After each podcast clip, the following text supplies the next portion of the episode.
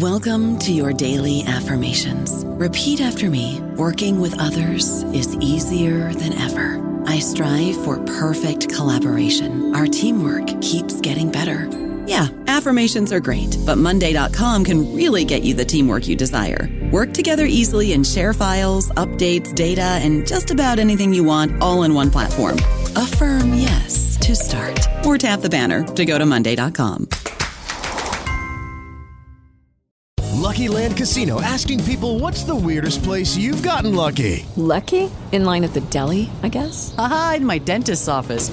More than once, actually. Do I have to say? Yes, you do. In the car before my kids' PTA meeting. Really? Yes. Excuse me, what's the weirdest place you've gotten lucky? I never win and tell. Well, there you have it. You can get lucky anywhere playing at LuckyLandSlots.com. Play for free right now. Are you feeling lucky? No purchase necessary. Void where prohibited by law. 18 plus. Terms and conditions apply. See website for details.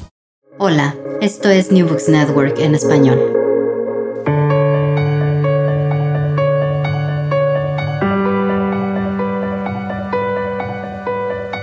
Todo comenzó ayer. Un podcast de la Asociación Española de Historia Económica. Hola, ¿cómo estáis? Soy María Gómez Martín de la Universidad de Cádiz y esto es Todo comenzó ayer, un programa para comprender nuestra economía y nuestra sociedad desde una perspectiva de largo plazo. Hoy nos acompañan Carmelo Pellejero y José Joaquín García Gómez, profesores de Historia e Instituciones Económicas en la Universidad de Málaga y en la Universidad de Almería, respectivamente. ¿Qué tal, Carmelo? Hola, buenas tardes. José Joaquín, bienvenido. Muchas gracias. Carmelo Pellejero es profesor titular de Historia e Instituciones Económicas de la Universidad de Málaga e investigador del Instituto Universitario de Investigación de Inteligencia e Innovación Turística de la citada universidad. Es autor de más de 60 publicaciones científicas, entre libros, capítulos y artículos, y sus principales líneas de investigación son la historia agraria y la historia del turismo. José Joaquín García Gómez también es profesor titular de Historia e Instituciones Económicas de la Universidad de Almería y director de Secretariado de Sostenibilidad de dicha universidad. Es autor de más de 30 publicaciones científicas y ha participado en diversas obras colectivas sobre la historia del turismo. Hoy nos visitan para hablar de su último libro, Historia Económica del Turismo de España, 1820 2020, de los viajeros románticos al pasaporte COVID, publicado por Ediciones Pirámide. Eh, Carmelo, eh, al principio de la obra establecéis un modelo de análisis económico del turismo y observáis cómo la historia de este sector se construye en base a la relación que se establece no solo entre la oferta y la demanda, sino también entre otras muchas cuestiones como, como la seguridad que ofrece el país, los transportes o los factores institucionales. En este sentido, quizá no podemos empezar esta entrevista si no es preguntándoos precisamente por quién es ese viajero romántico y qué es lo que busca en nuestro país a, mediados del siglo XIX. El viajero romántico o este concepto, digamos que eh, agrupa a, un buen número de, eh, de profesionales liberales, de intelectuales, de políticos, de aristócratas que eh, deciden viajar a lo largo del siglo XVIII y sobre todo del siglo XIX eh, con la intención fundamentalmente de eh, experimentar sensaciones. Es decir, a diferencia del Grand Tour, que es una figura de los siglos anteriores, donde el, motivo fundamental del viaje es la formación de los jóvenes, en este caso concreto estamos hablando de personas ya generalmente formadas y bien formadas, que lo que quieren es contemplar el paisaje de un país, conocer su cultura, su gastronomía, su patrimonio artístico, eh, eh, y destacar, destacar aquello que a ellos pues, les llama más la atención. Claro, eh, estas figuras o esta figura del viajero romántico desde el punto de vista turístico es muy importante no solamente porque viaja, sino porque cuenta el viaje. Realmente los testimonios que nos han dejado pues han sido espléndidos y fundamentales. En el caso concreto de España, pues lógicamente va a haber alabanzas, va a haber loas a determinados aspectos que ellos quieren eh, resaltar de España, pero también va a haber feroces críticas. ¿no? Hay que tener en cuenta que estamos hablando generalmente de una persona con un alto nivel económico y la España del siglo XIX pues ofrece de todo, ofrece zonas algo más avanzadas, pero también zonas muy pobres. ¿no? Entonces, como digo, eh, eh, estas personas realizarán el viaje, y lo más importante, repito, es que cuentan ese viaje. Lo van a contar pues, a través de libros, en algunos casos, a través de informes, de, conferencias, y va a ser una de las primeras fuentes de información que cualquier eh, ciudadano británico, alemán, italiano va a tener sobre España, sobre la España que puede visitar. ¿no? Porque en el siglo XIX España eh, se pone de moda, se pone de moda a través de la, eh, sobre todo de la guerra contra la ocupación francesa. ¿no? Es decir, en esa corriente romántica que se está viviendo, el hecho de que un pueblo eh, no muy avanzado económicamente, pero muy bravo, sea capaz de derrotar a las tropas más importantes o al ejército más importante de la Europa de, esa primera parte del siglo, del siglo XIX, llama mucho la atención, ¿no? Y llama mucho la atención, pues también otros elementos, ¿no? Como puede ser, es muy, destacan mucho la belleza de la mujer, destacan mucho la presencia continua del clero, el poder del clero en España, eh, destacan para lo bueno y para lo malo, pues el fenómeno de las corridas de los toros. Algunos eh, salen espantados de, esa, de esa sangría y a otros les llama mucho, les llama mucho la atención, ¿no? Y bien, van tocando muchos, eh, muchos aspectos, ¿no? Pero, eh, pero igual que están destacando lo positivo, como digo, de, una, de un país o de una zona o de una ciudad, también destacan lo negativo, ¿no? Entonces todos ellos van creando una imagen, una imagen en algunos casos, pues más real que en otros, ¿eh? pero una imagen que va a, a, proyectarse en Europa, sobre todo en Europa, y que va de alguna manera a animar a otros a viajar a España. ¿no? Es muy importante. esa, figura es fundamental, sobre todo en materia de promoción de un destino, ¿no? Eh, por lo que explicáis en el libro, esa promoción que ahora nos estás contando va a influir mucho para que a finales del siglo se dé un salto cuantitativo y cualitativo en lo que se refiere a la oferta española. Habláis de y explicáis el caso de hoteles, de balnearios, pero también las mejoras en los transportes. Eh, está claro entonces que la demanda y las circunstancias ya son muy diferentes a las de 50 años antes, ¿no? Eh, ¿Se puede hablar entonces ya de un concepto de, de turismo tal y como lo conocemos a día de hoy? O sigue siendo ese viajero que busca esas experiencias? Eh, conviven los dos. ¿eh? Yo creo que ya está apareciendo también eh, lo que nosotros denominamos el turismo moderno, ¿no? Es decir, viajar se ha viajado siempre, ¿no? Pero no siempre se ha hecho turismo.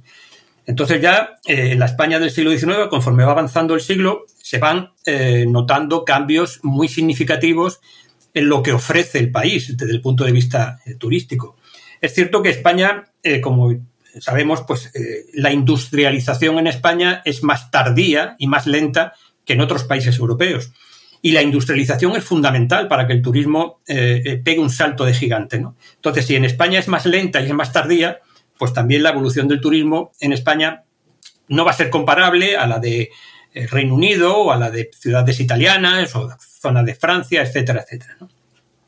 Pero con todo, el avance es indudable. ¿eh? El avance es indudable en materia de eh, promoción. Es, fundamental también que poco a poco pues, haya empresarios que decidan eh, invertir en un negocio hotelero.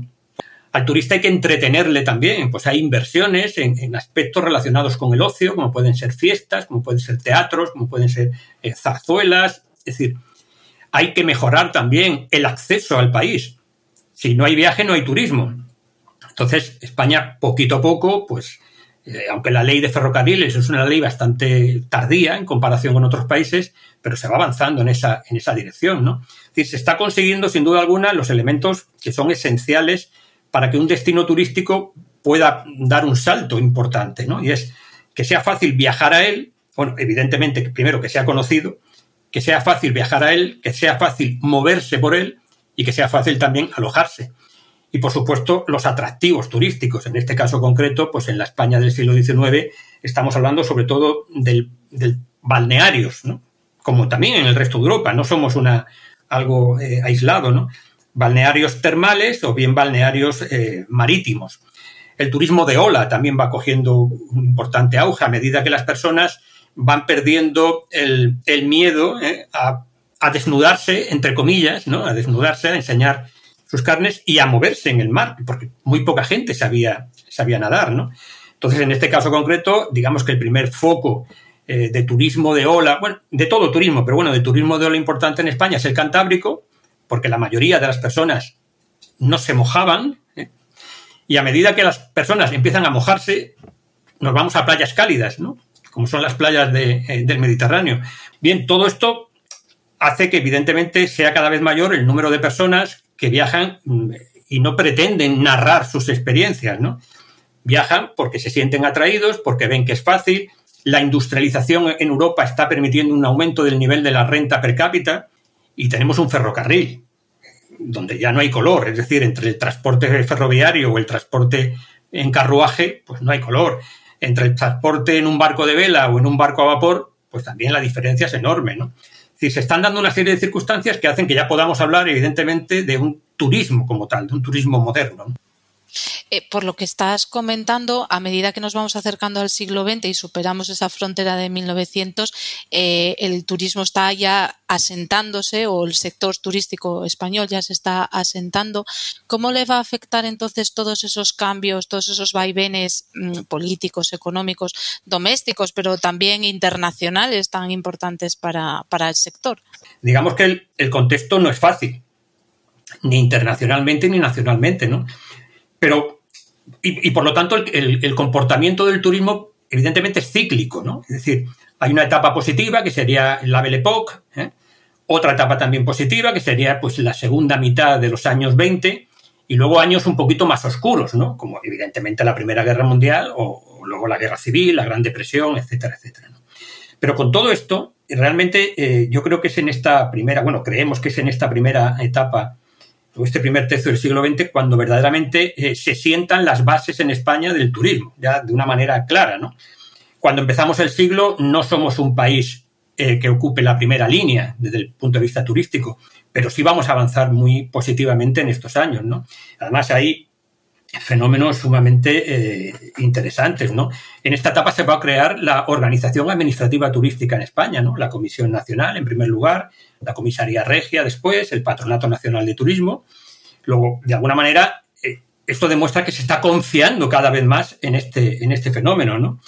Eh, bueno, eh, va a aparecer la gran hotelería en España ya por fin, todo siguiendo el modelo de César Ritz, los, los Ritz, los Palas, la gran hotelería, que era algo también que se echaba bastante de menos, va a aparecer la cadena pública. va a aparecer la red de paradores, que también es un fenómeno muy eh, original y muy significativo y muy identificativo de, eh, España. ¿no?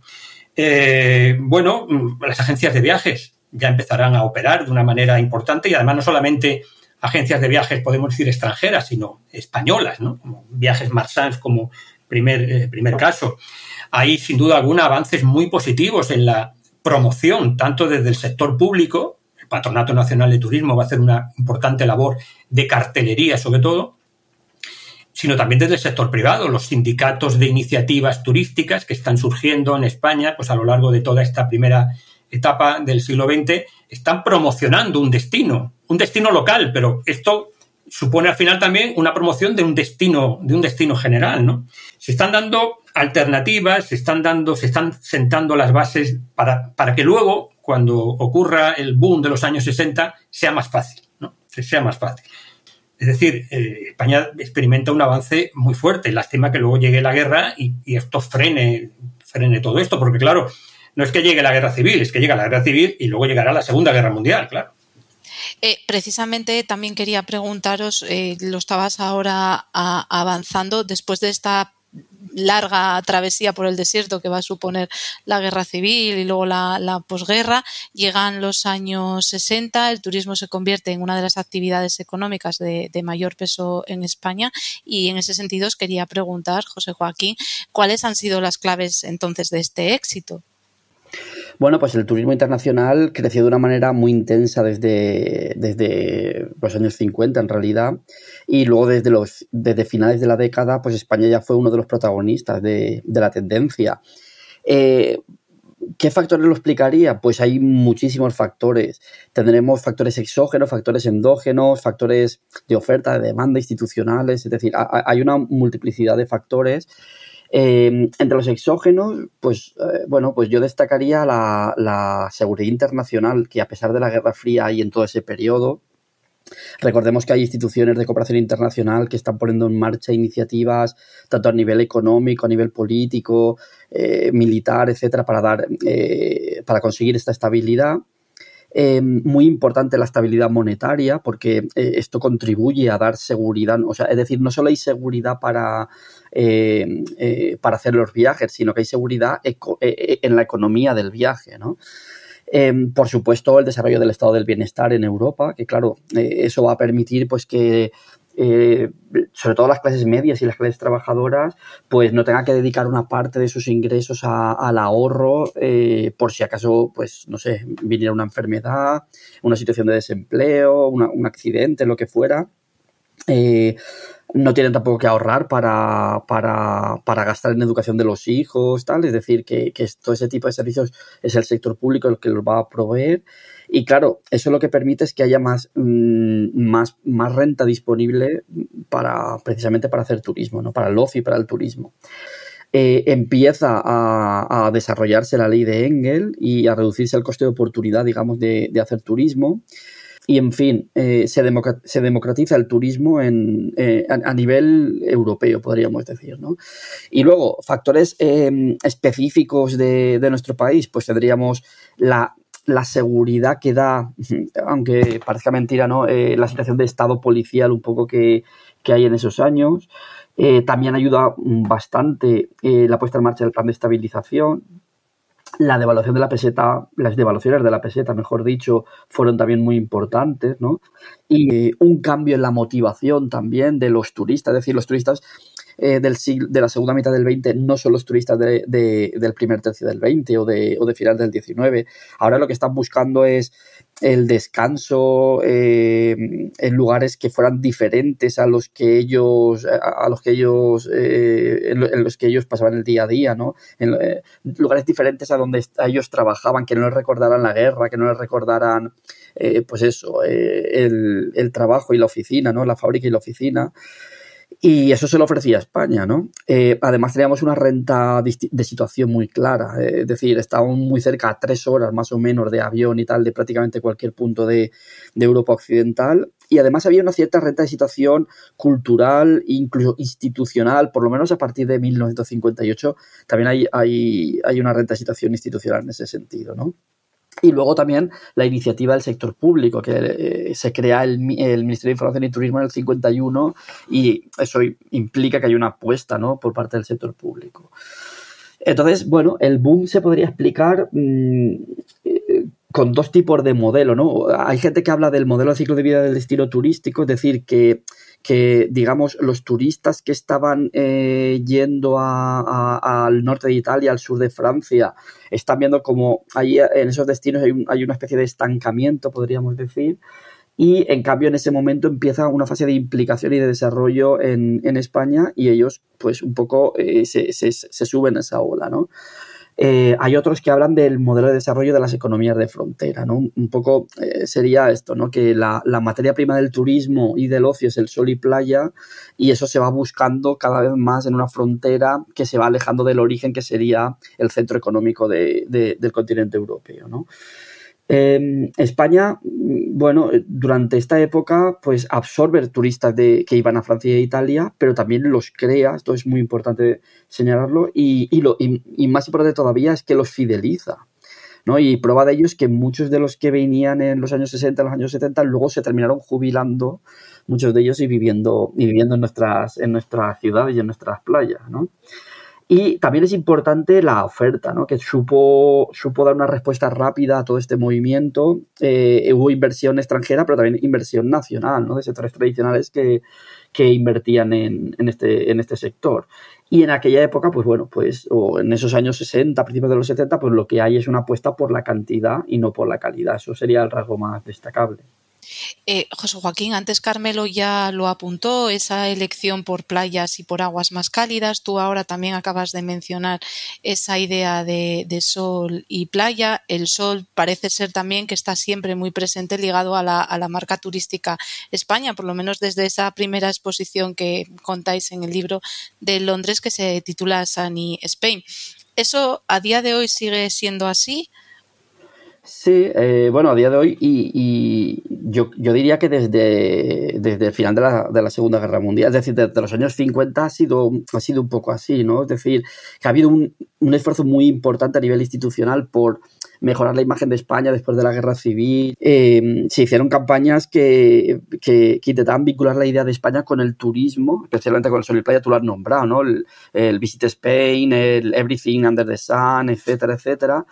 Eh, y luego es muy importante, desde mi punto de vista, esta, eh, esta vinculación del turismo, el sol y la playa y la imagen del país, el hecho de que la llegada de tantos millones de turistas durante, durante estas, estas décadas em, hacía que cuando volvieran, cuando volvían a su origen, a sus lugares de origen, eh, con la experiencia que habían vivido y con productos, con música, con comida, con bebida, con cultura españolas, pues en realidad estaban extendiendo por Europa la identificación de, España con el turismo y especialmente con el turismo de sol y playa, que era un poco el turismo estelar eh, del sector. Eh, bueno, ya para, para, terminar y un poco a modo de conclusión, a lo largo de estos 200 años del estudio, del paso de ese turismo elitista a un turismo de masas, también habéis podido analizar una serie de problemas y de externalidades negativas. En este sentido, ya os digo, a modo de, reflexión, eh, ¿cuáles creéis que son esos obstáculos a los que el sector ha de hacer frente y, y cómo? Si te refieres a la actualidad, pues lo, bueno, habrían varios. Yo digamos que el sector va a tener que hacer frente a, la mayor sensibilización de los turistas ante los problemas ambientales y de sostenibilidad en general. Es decir, que se van a, se van a tener que preocupar por porque el, porque el sector, digamos, no genere más problemas de los que ya nos vienen dados. ¿no? Luego, por supuesto, la competencia de países con menores costes, esto ya lo estamos viviendo desde hace años, ¿no? Eh, las cuestiones de o los problemas de comercialización, es decir, que el hecho de que el sector no sea capaz a lo mejor de, de, liderar la comercialización en el exterior, eh, la introducción de innovaciones para incrementar la productividad y los ingresos por turista, el envejecimiento de la planta hotelera en algunos lugares, la gentrificación de las ciudades, etcétera bueno, parece que todavía queda mucho trabajo entonces por, por hacer, ¿verdad? Queda, queda mucho.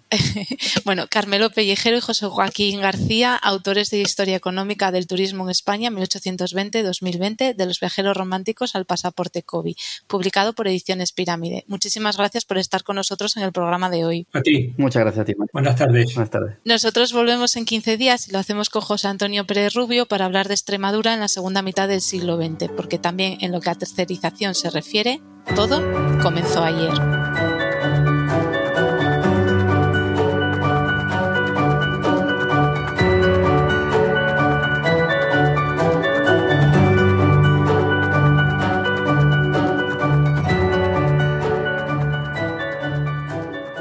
Gracias por escuchar New Books Network en español. Instacart shoppers know groceries. They know that you can't make guacamole with rock hard avocados. They know how to quickly find those peanut butter pretzels you can never find. And they keep you in the know by giving you updates about your order along the way. Let Instacart shoppers help take shopping off your plate so you can get time and energy back for what really matters. Visit instacart.com or download the app to get free delivery on your first three orders. Offer valid for a limited time, minimum order $10, additional terms apply.